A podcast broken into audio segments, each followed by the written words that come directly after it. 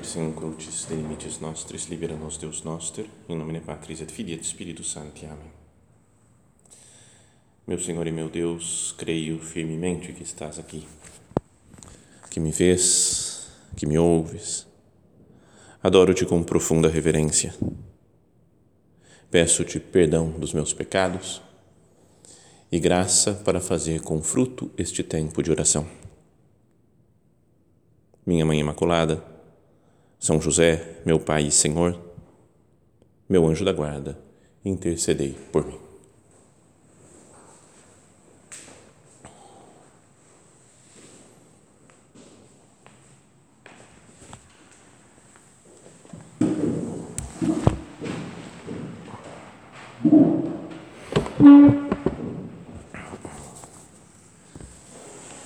No Evangelho da missa de hoje, vamos ouvir o uma, a narração de São João da multiplicação dos pães e dos peixes para aquela grande multidão que Jesus faz. E como a gente sabe, a primeira leitura, sempre nos domingos, tem, está relacionada com o Evangelho.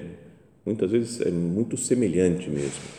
E a de hoje é do, tirada do segundo livro dos Reis e conta uma vez em que o profeta Eliseu fez um milagre muito parecido né, com esse com esse milagre de Jesus, ainda que numa quantidade muito menor. Ele tinha mais pães, era menos gente e não diz que tenha sobrado nada. O que fez Jesus era uma multidão enorme, tinha pouquíssimos pães e sobrou muito pão. Mas diz assim então a primeira leitura: Naqueles dias veio também um homem de Baal Salissa trazendo um alforge para Eliseu, o homem de Deus, pães dos primeiros frutos da terra. Eram vinte pães de cevada e trigo novo. E Eliseu disse: Dá ao povo para que coma. Mas o seu servo respondeu-lhe: Como vão, vou distribuir tão pouco para cem pessoas? Eliseu disse outra vez: Dá ao povo para que coma, pois assim diz o Senhor: Comerão e ainda sobrará. O homem distribuiu e ainda sobrou, conforme a palavra do Senhor. Então, esse milagre, né? Falávamos, estava, está narrado no segundo livro dos Reis, lá no finalzinho do capítulo 4. E se a gente lesse esse capítulo inteiro, todo ele vai falando de vários milagres que fez o profeta Eliseu. Então, o primeiro fala de uma mulher que ela estava sendo cobrada, ela ficou viúva, o marido morreu, e um credor que ia cobrar o marido começou a cobrar essa mulher também para que pagasse a dívida, é uma dívida muito grande, e se ela não pagasse, ela teria que vender os filhos dela para ele como escravos. Tinha dois filhos a mulher. E então ela, desesperada, foi falar com Eliseu né, contou o problema para ela, né, ela, o marido dela era profeta também, talvez uma espécie de, de discípulo do Eliseu, né, tinha uma comunidade lá de profetas que seguiam Eliseu, e ela falou, ele, ele te seguia, ele te serviu sempre, faz alguma coisa por mim. E o Eliseu falou, o que, que você tem em casa? E ela falou algo parecido com o que tinha acontecido com aquela viúva do profeta Elias também. Né?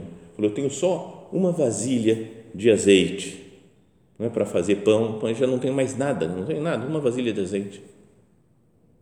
E então ele falou: sai pela vizinhança, pede para todas as vizinhas todas as vasilhas que elas tiverem e vai colocando esse azeite nas vasilhas delas. Então ela chamou os filhos, recolheram todas as vasilhas que tinham na vizinhança, e aí ela foi colocando um pouquinho da, do óleo, do azeite numa vasilha, encheu a vasilha, sem diminuir o azeite dela. E ele falou: traz mais vasilha. Aí pôs em outra, pôs em outra, traz mais vasilha, traz mais. E encheu de vasilhas de, de azeite. Falou: traz mais. Mãe, acabaram as vasilhas. E então aí o Eliseu falou: agora é só vender esse azeite, você paga toda a sua dívida e ainda vai sobrar para você sustentar seus filhos.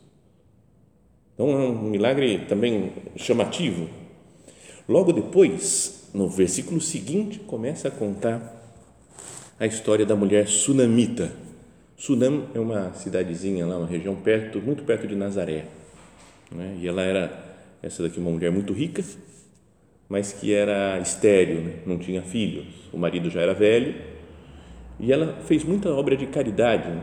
Parece que era uma mulher muito boa e que fez, viu o Eliseu pregando, passando por lá, falou: Esse daqui é um homem de Deus, eu vou construir um lugar aqui na minha casa para ele poder morar aqui. Então fez uma edícula, acho, para o Eliseu morar. E com o passar do tempo, ela era tão boa que o, o, o servo lá, podíamos dizer, uma espécie de secretário, o Giese, secretário do Eliseu, falou: Mestre, a gente tem que fazer alguma coisa por essa mulher. Né? Ele falou: é, O que, que a gente pode fazer? Né? Os dois né, falaram: queriam agradecer de alguma maneira essa mulher. E o Giese sugeriu: ela é estéril, pede para Deus um filho para ela. Ele falou: beleza, vou fazer isso. E aí pediu para Deus, falou para ela: você vai ter um filho. Ela falou: não, não fica zoando de mim. Mais ou menos, não são palavras textuais, né? Mas falou: não, você está brincando comigo, você tá, não, não, faz isso comigo, porque eu fico com esperança, não para, eu não posso ter filho, não dá. Falou, Confia que, né, que eu não estou brincando. E passou um tempinho e ela teve um filho. O filho foi crescendo com o passar do tempo e quando começou a caminhar, já estava novinho, assim começou a sentir dor de cabeça, começou a ficar mal. O pai falou: Vai lá com a tua mãe. Aí ele foi lá, chegou perto da mãe e morreu nos braços da mãe. Você fala, cara, que tristeza, né? Então ela foi brigar com o Eliseu. E falou assim: Não dá, eu falei que você estava zoando comigo, né, que não era para fazer esse negócio, não brinca com isso daqui. E ele falou: Tá bom, peraí, vamos lá. Foi lá, depois de uns rolos todos, e ressuscitou o filho da mulher sunamita. Depois, logo a seguir, fala que ele se reuniu com os outros, outros profetas, né, os grupos de profetas, e, e um deles saiu para pegar umas ervas lá para eles comerem, fazerem uma sopa para todo mundo. E aí, quando eles começaram a fazer a sopa e começaram a comer, perceberam que era venenoso. Começaram a passar mal. E o Eliseu falou: joga farinha aí. Do nada. Joga farinha que vai resolver o problema. Jogou farinha sumiu o veneno e todo mundo comeu aquela sopa. E logo depois vem esse milagre de hoje. Então são quatro milagres seguidos no mesmo capítulo. Esse que chegou, alguém deu os pães e ele multiplicou os pães para aquelas 100 pessoas. E ainda depois ele vai fazer muitos outros milagres, né, entre os quais aquele, o mais conhecido, né, do profeta Naamã, né, do profeta, não, perdão, do Naamã, o sírio, chefe do exército lá da Síria, que era leproso e ele cura. Então, é, o que pode ajudar né, para nós, para a nossa vida espiritual, saber desses milagres, né? ou olhar para a vida, para o exemplo do profeta Eliseu, que viveu há, sei lá, há três mil anos mais ou menos de distância de nós. Assim, o que, que eu posso tirar? O que, que eu posso, como é que pode influenciar a minha vida? Um homem que, que tem um, um caminho tão diferente do meu, eu não sou profeta, não, não sei essas coisas, não faço milagre nenhum. Eu nunca multipliquei pão, nunca multipliquei óleo, nunca ressuscitei ninguém, nunca curei lepra, nunca tirei o poder de um veneno. Mas isso daqui tudo, se nós olhamos com calma, meditamos com serenidade, tentando descobrir o que tirar para nós, que não seja só uma admiração por um personagem histórico. Nós podemos pensar que essas coisas todas, esses milagres todos, aconteceram também ao longo da vida da igreja. Né, Cristo fez tudo isso daqui, né? do azeite, não, não sei, né? do, e, e do veneno, mas ele ressuscitou gente, ele multiplicou os pães, ele curou os leprosos. E todo o corpo místico de Cristo, ao longo da história, também realizou todos esses milagres. Os santos, isso só no, no sentido é, físico, material. Lembra quando Jesus fala, né, manda os discípulos, fala lá no Evangelho de São Marcos, a pregarem, né, depois da sua, quando está subindo aos céus, e fala isso daí, vocês vão ressuscitar os mortos, vão curar os leprosos, né, vão expulsar os demônios, se beberem algum veneno mortal não fará mal, pode ser picado por cobra. Que não é uma coisa só para aqueles primeiros, mas para todos nós, né, num sentido espiritual, que é é possível né, enfrentar o mundo, as dificuldades, vencer o demônio, realizar milagres na alma das pessoas. E esse homem, né, esse, Eliseu, ele faz isso tudo não apoiado nele, né, no poder dele, mas no poder de Deus. No poder até do que ele, que ele recebeu do Elias, lá o profeta. Vamos falar disso um pouquinho mais para frente. Mas queria que agora a gente procurasse renovar a nossa fé. Né? Será que a minha vida, em casa, minha vida de, né, a minha vocação, não tenho visto as coisas de um modo muito humano, só humano, porque tem a parte humana, claro, obviamente, mas não tenho visto de uma maneira muito humana, sem considerar o poder de Deus. Leio essas coisas, né, vejo isso daqui, os milagres que fez esse profeta, e parece algo de outro mundo, né? Fala, ah, agora não acontece mais isso, né? foi um homem especial lá de Deus. De fato, foi um homem especial escolhido por Deus para hum, mostrar a presença de Deus no mundo, né? como Deus atua no mundo. Que nós sejamos assim também, Senhor, que eu seja assim, que eu mostre para os outros a Sua presença no mundo. Que eu não fique só com um olhar humano, achando que eu tenho que fazer isso, eu tenho que fazer aquilo, que tenho que trabalhar dessa maneira ou trabalhar daquela outra. Que eu seja uma pessoa que, que, que põe Deus no mundo, né? que coloca Deus no, no centro da vida das pessoas. Não é? Assim? Vamos meditar nisso. Né? Eu sou como esse profeta Eliseu. Um profeta, já falávamos alguma outra ocasião, é, é, visto né, por nós em geral como alguém que prevê o futuro. Né? Fala, vai acontecer tal coisa. Mas o Eliseu não é que tenha profetizado muito. Né? Ele falou essas, essas, fez milagres. Ele como que mostrou a presença de Deus nas realidades do mundo. E isso daí talvez seja a característica mais marcante do profeta. Não é um homem que prevê coisas que vão acontecer só por, pelo, pelo prazer de prever, ainda que a palavra profeta tenha ficado assim, né? no nosso linguajar normal, o profeta é quem prevê o futuro. O profeta é, sobretudo, um homem de Deus, que fala com a autoridade de Deus, não é que tem olhos sobrenaturais para ver o que Deus está pensando do mundo, das situações, dos acontecimentos reais da vida, do dia a dia, e fala para os outros. É? E acorda as pessoas. Então, Elias, o Eliseu, dois grandes profetas que eles mexiam com o povo, falaram, vocês têm que se converter, tem que fazer sabe, é Deus está querendo tal coisa de vocês, Deus está querendo que o povo seja assim, que nós nos comportemos dessa maneira. A função do profeta. Está em sintonia com Deus? E mostrar Deus para os outros.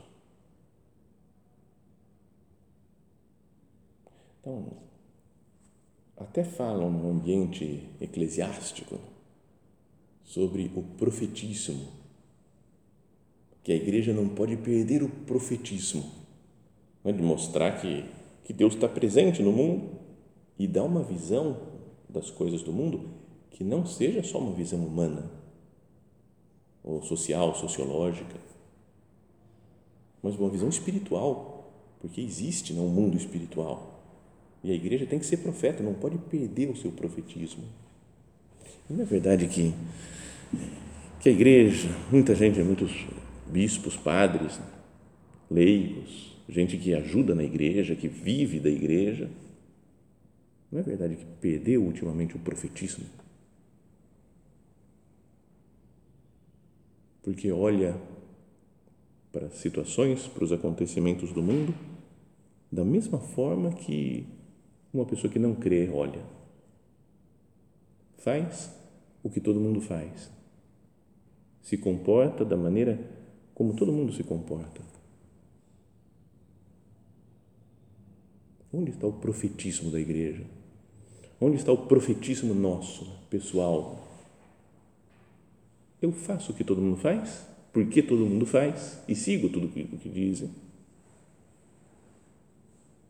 Ou eu tenho a firmeza da fé, eu sei que Deus atua na minha vida, sei que Deus atua na vida do mundo e quero abrir os olhos das pessoas para que vejam Deus também. Tem uma, eu não trouxe aqui, mas uma, aquela via sacra né, que se faz no Vaticano e que o Papa escolhe, cada ano escolhe uma pessoa né, para escrever o texto da via sacra. E que no ano 2005, o último do Papa São João Paulo II, ele escolheu o Papa Bento XVI, né, escolheu então o cardeal Ratzinger para escrever as estações, as 14 estações da via sacra. E ele faz um texto que é maravilhoso, que ajuda muito para a nossa meditação. E no primeiro, na primeira estação, fala: Jesus é condenado à morte. E fala lá de Pilatos, que lavou as mãos. E fala: Mas Pilatos não é um monstro de maldade. Ele queria até salvar Jesus, mas não aguentou a pressão da população, né, do povo. Então ele falou: Deixa eu salvar o meu cargo, deixa eu cuidar da minha vida e assim condenou ele, juiz terreno, condenou o juiz eterno. E falei, as pessoas que estavam gritando, pedindo a morte de Cristo, também não eram monstros de maldade. Mas eles gritavam como gritavam os outros. E por que gritavam os outros? Foi todo mundo gritando: crucifica, crucifica, crucifica. Acho que isso deve ser o certo. Né? Ah, crucifica, crucifica. Está todo mundo fazendo, então parece o certo. Será que nós não perdemos o profetismo? O Elias, mestre do Eliseu, ele enfrentou 450 sacerdotes de Baal. Né? Todo mundo, imagina, o rei e a rainha eram do Baal, tinha os 450 sacerdotes, e a sociedade inteira era Baal. E ele vai lá, enfrenta todo mundo, até no modo violento, mata os 450. Porque ele fala: o Deus de Israel é que é o Deus verdadeiro, não é esse Baal aí, não. Então, nós podemos fazer esses milagres que faz o profeta Eliseu se nós somos de Deus. Isso é até uma frase de, da, acho que é da primeira carta de São João, que é o lema episcopal do nosso bispo aqui, né, Dom, Dom César, de São José, que é somos de Deus e é uma frase boa para pensar sempre. Somos de Deus. Eu sou de Deus. E, portanto, devo ser profeta no mundo que eu vivo.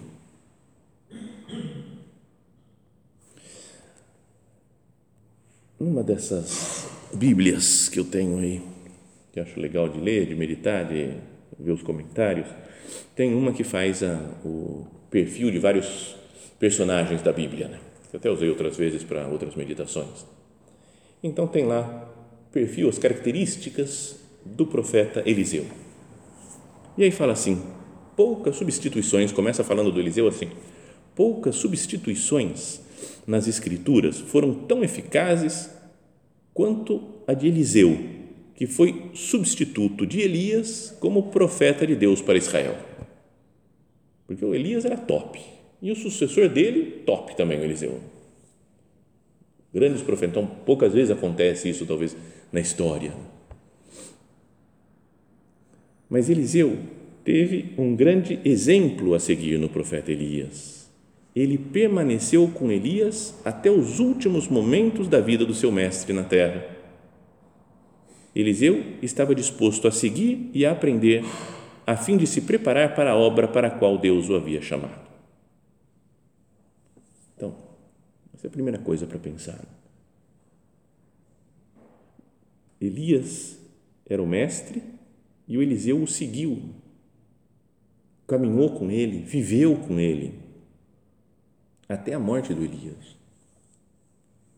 Pediu até, chega num, lembra aquele momento em que eles atravessam o Rio Jordão, bate com o manto, o Elias bate com o manto, atravessa o Rio Jordão, né, porque o, o rio se abre, e depois ele pede, fala assim: Eu quero te pedir uma coisa, eu quero pedir uma dupla porção do teu espírito. E fala: ah, Isso daí eu não sei se pode ser, se você me vir subindo para o céu, super misterioso. Então aí você pode ganhar isso daí sim. Então daí vem um carro de fogo, leva o Elias, ele viu e fala: Eu vi, eu vi. Então ele pega o manto de Elias e atravessa o rio Jordão outra vez, de volta, bate de novo com o manto e o rio se abre também para ele, com o mesmo poder de Elias.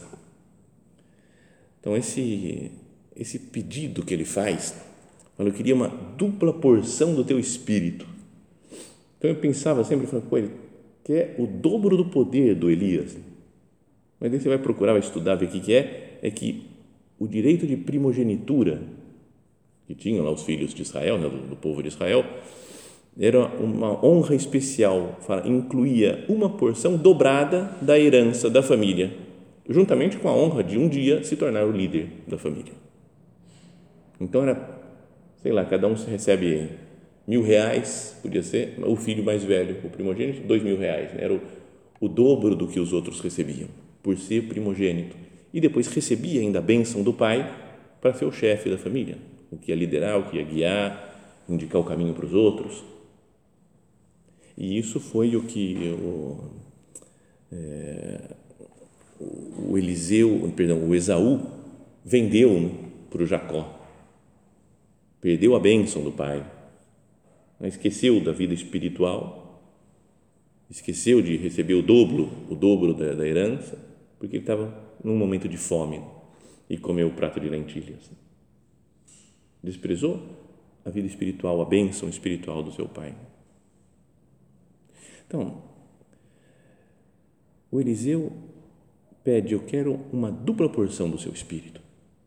É como se falasse: Eu quero ser o seu primogênito, o que está mais perto, que vai continuar a sua missão, que recebe a sua bênção para continuar sendo profeta de Israel. Então, isso tudo nos deveria fazer pensar e assim como o Eliseu era profeta, era, era, era discípulo do Elias, nós, né, cada um de nós, nós somos discípulos de nosso Senhor Jesus Cristo.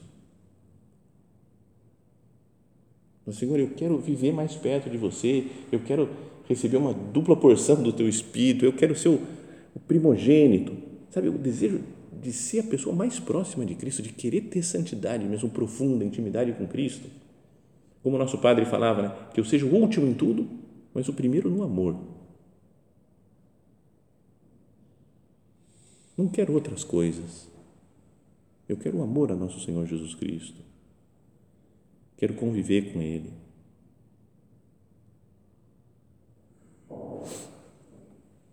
Depois, nesse comentário, continua dizendo: Elias e Eliseu concentraram seus esforços nas necessidades específicas das pessoas ao seu redor. O ardente Elias confrontou e expôs a idolatria, ajudando a criar uma atmosfera onde as pessoas pudessem adorar a Deus livre e publicamente. Isso fez o Elias, né? Ele falou assim, estão errados, está não sei o quê, Deus vai mandar seca agora, agora vai mandar chuva de novo, porque vocês estão pecando, e está errado esses sacerdotes do Baal. Então ele pregava muito duramente contra o reino. Né? o Acabe, a rainha Jezabel.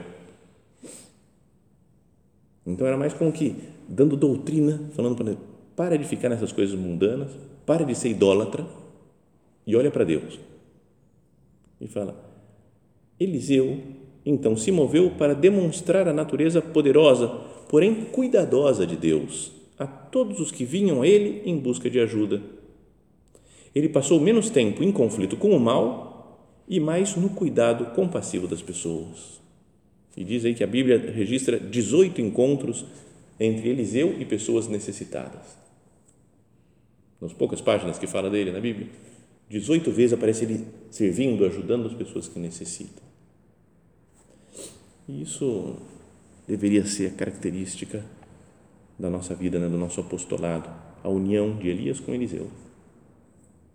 Demonstrar o mal, conhecer a verdade, combater o mal com a verdade, tentar tirar a idolatria do mundo e, ao mesmo tempo, cuidar das pessoas necessitadas, né? se encontrar com as pessoas que sofrem, de todos os tipos, no corpo e no espírito,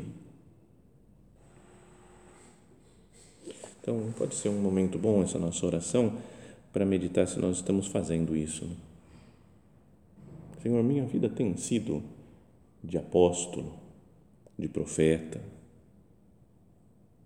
de combater o mal com a verdade, com firmeza, com decisão, mas ao mesmo tempo cuidar das pessoas feridas, das pessoas que sofrem, dedicar meu tempo, fazer milagres na vida dessas pessoas, com a pregação do Evangelho, com a caridade.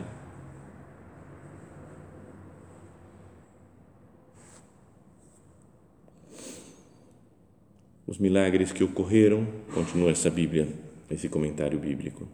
Os milagres que ocorreram durante o ministério de Eliseu colocaram as pessoas em contato com o Deus pessoal e todo-poderoso. Ele fazia isso e as pessoas, o Naamã, o sírio, se converteu, né? passou a, ah, acho que passou a ser judeu, né? se conviveu, falou, o Deus de Israel é o Deus verdadeiro.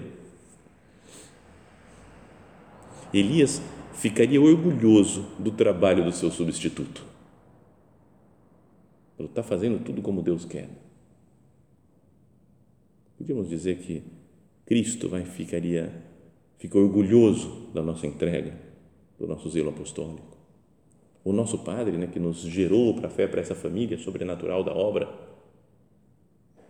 pode olhar do céu e falar: está aí, ó, um filho meu que é, que é fiel, que é apostólico, que, que vive né, o espírito da obra, que, é, que procura a santidade, que ama as outras pessoas, que prega a verdade, enfrenta os males do mundo e acolhe as pessoas é uma pessoa que é profeta.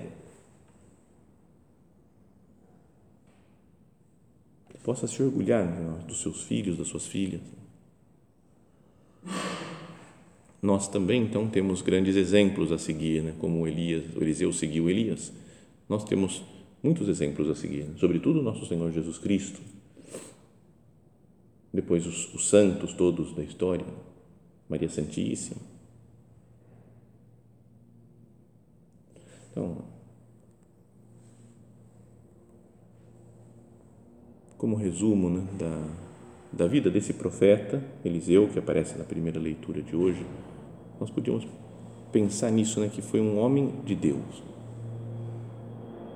e que manifestou esse, essa pertença a Deus, sendo fiel ao profeta que ele tinha seguido e fez muitos milagres, fez muitas coisas para ajudar as pessoas necessitadas.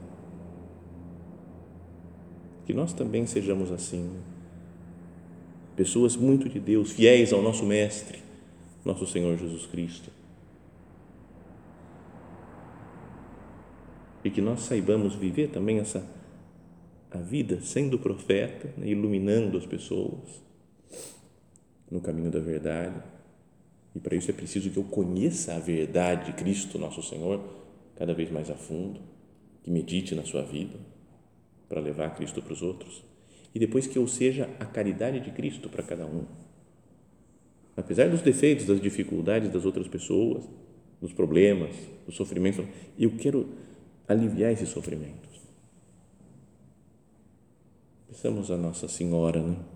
que se um profeta é ah, o que nós falávamos, que é aquele que tem uma visão de Deus no mundo, e fala em nome de Deus para as pessoas, Nossa Senhora podíamos dizer que é a maior profeta de todos os tempos, porque ela estava com Cristo dentro dela, deu Cristo ao mundo ao dar a luz.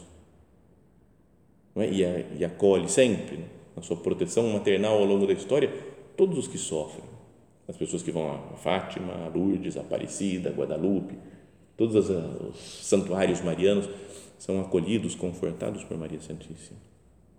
Vamos pedir a ela, né, minha mãe, me faz ser assim também, uma pessoa que mostra a presença de Deus no mundo, que eu seja um profeta, que ensine a verdade levando Cristo para os outros. E acolha com caridade todas as pessoas.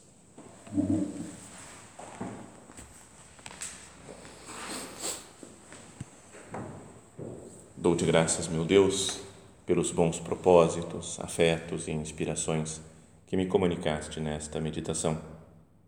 Peço-te ajuda para os pôr em prática. Minha Mãe Imaculada, São José, meu Pai e Senhor, meu anjo da guarda, intercedei por mim.